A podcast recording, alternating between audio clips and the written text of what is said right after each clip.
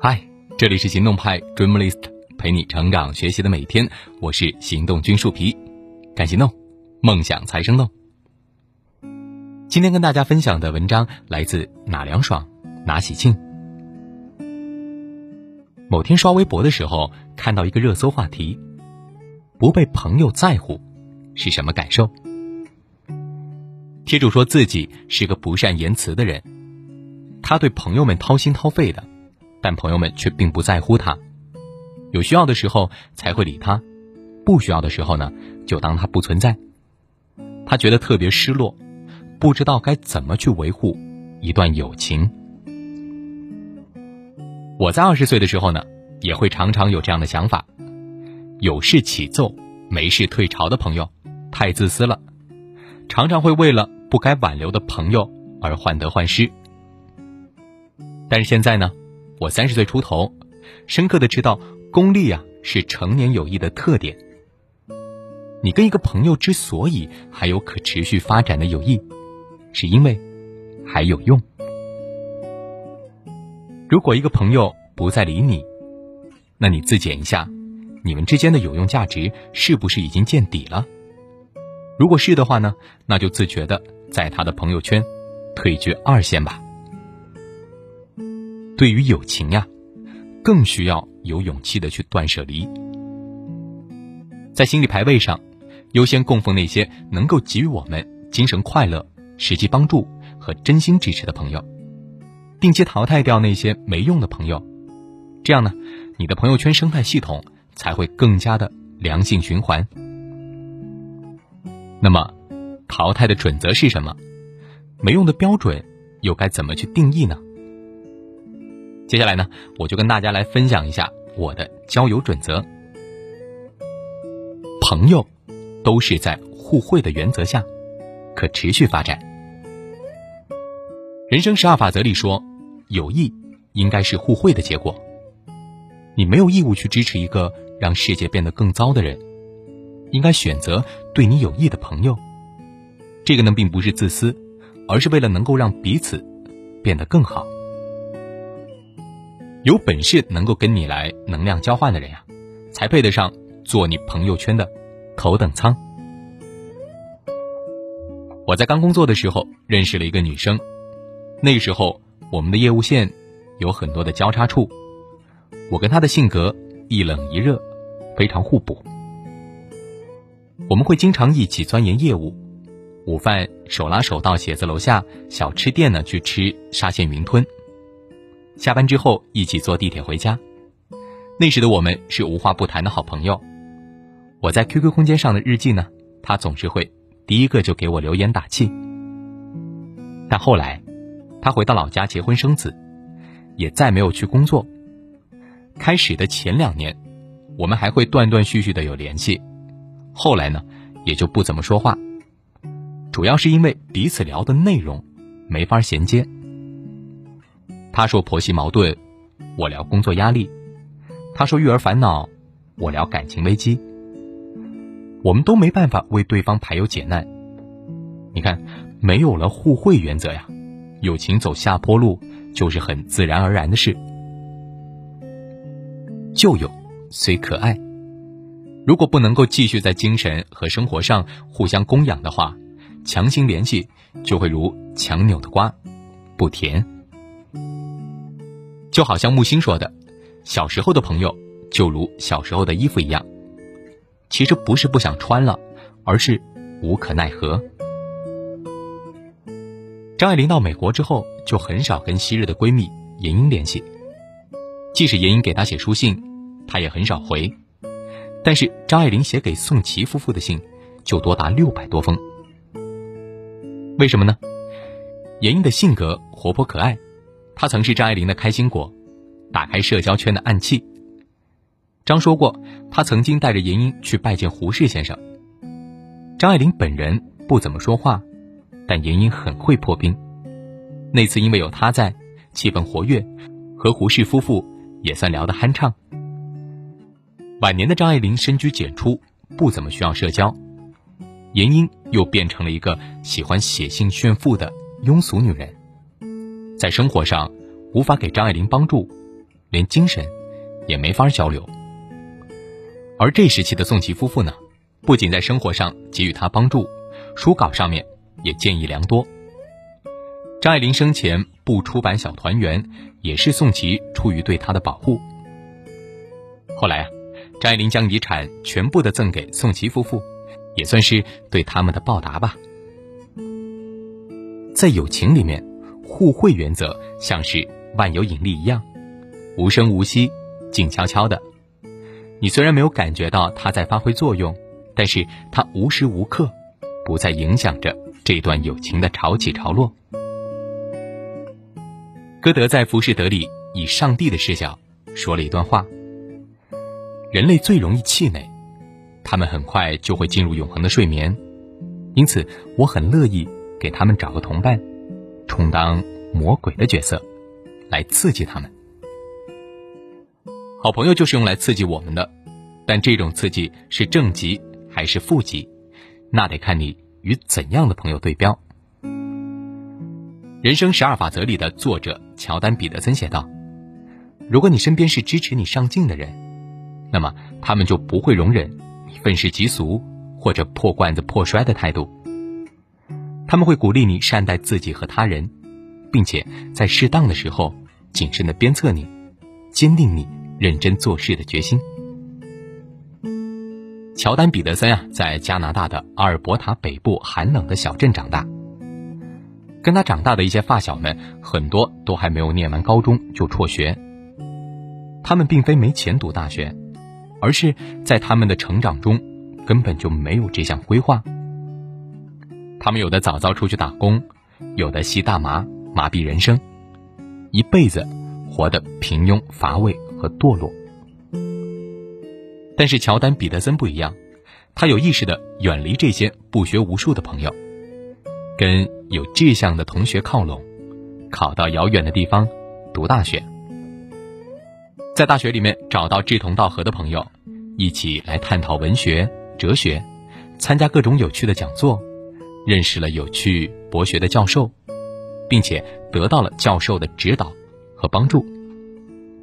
他后来开阔的人生，也得益于这些上进的朋友们的引领。他彻底的摆脱了在小镇上的过去。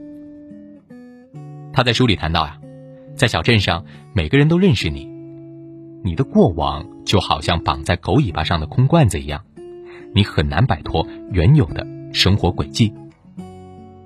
可是，当你抛开了原来的轨迹，不再受自己或者他人思维定制的围困，你将和上进的人一起铺就更好的人生道路。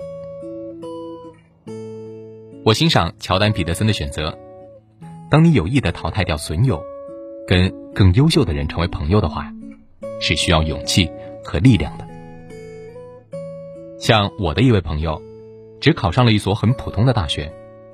他是一个积极向上的人，但是舍友们却不怎么爱学习，时间都用在了买口红、化妆和追星上。他默默地远离了他们，跟隔壁有意考研的女生组队自习，到操场练习英文口语。后来呢，他们都双双的考过了英语六级，最后都被985的学校录取。当你摆脱了损友，就是告别了那个糟糕的过去。而跟优秀的人结对，则是光明的开始。在知乎上面有位网友说：“朋友过得不好，我是真的会替他感到难过。但是，要是他某方面超过我，我也会很嫉妒。大概啊，这个就像《三傻大闹宝莱坞》里的一句旁白：好朋友不及格，心里很难受；好朋友考第一呢，心里更难受。”有时，锦上添花呀，比雪中送炭要更难。后者是一种同情，但前者更显风度。他是真心实意希望你好的人。真正的朋友是可以分享好消息的人，而那些嫉妒你的人害怕你变得更好。请珍惜那些你告知他好事，他会真诚的说出“我真的太为你高兴了”的朋友。远离那些明里暗里会说出“为什么不是我”，就你也配的塑料花姐妹。有些人虽然笑着恭喜你啊，但心里被嫉妒残酷的折磨。他们会想尽一切办法让你跟他们一样平庸。就好像大学里的某些人，当你努力上进，早早的起床学习，他们会说：“你为什么要这么努力呢？多睡一会儿吧。”他们看似关心你呢，实质是在为自己的懒惰而焦虑。但是那些真正的希望你好的人，就不会说出这样的话，他们会为你的自律高兴，因为他们自己也是这样的人。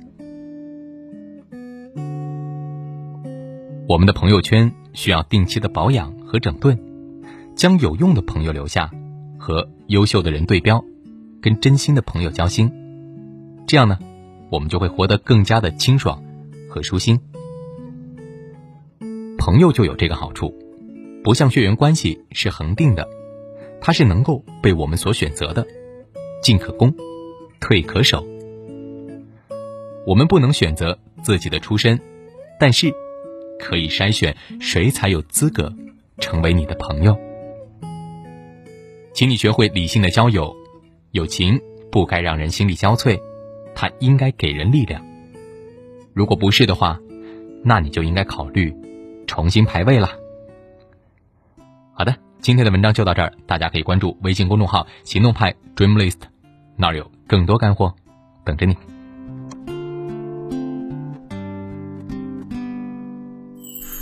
哪里有彩虹告诉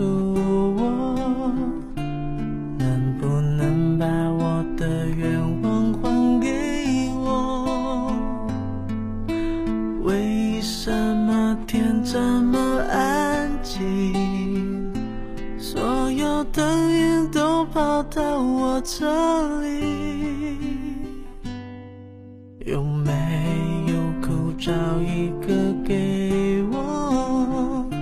是坏说了太多就成长不了？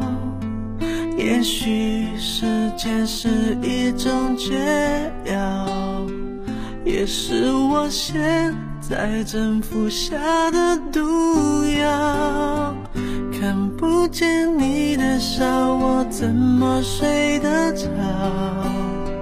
你的声音这么近，我却抱不到。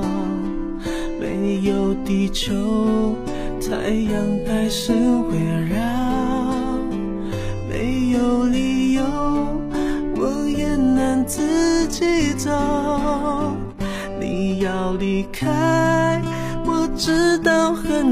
但，你说依赖是我们的阻碍，就算放开，但能不能别没收我的爱，当作我最后才明白。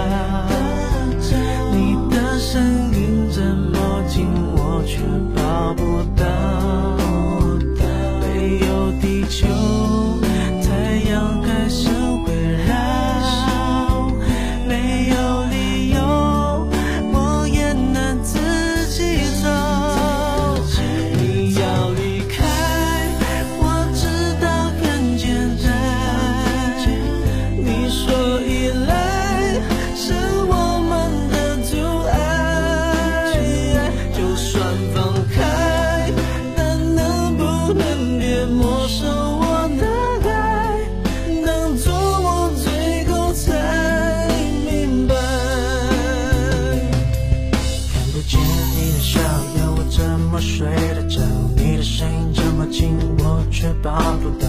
没有地球，太阳还是会绕会绕。没有理由，我也能自己走掉。是我说了太多，就成真不了。也许时间是一种解药，解药也是我现在正服下的毒药。你要离开。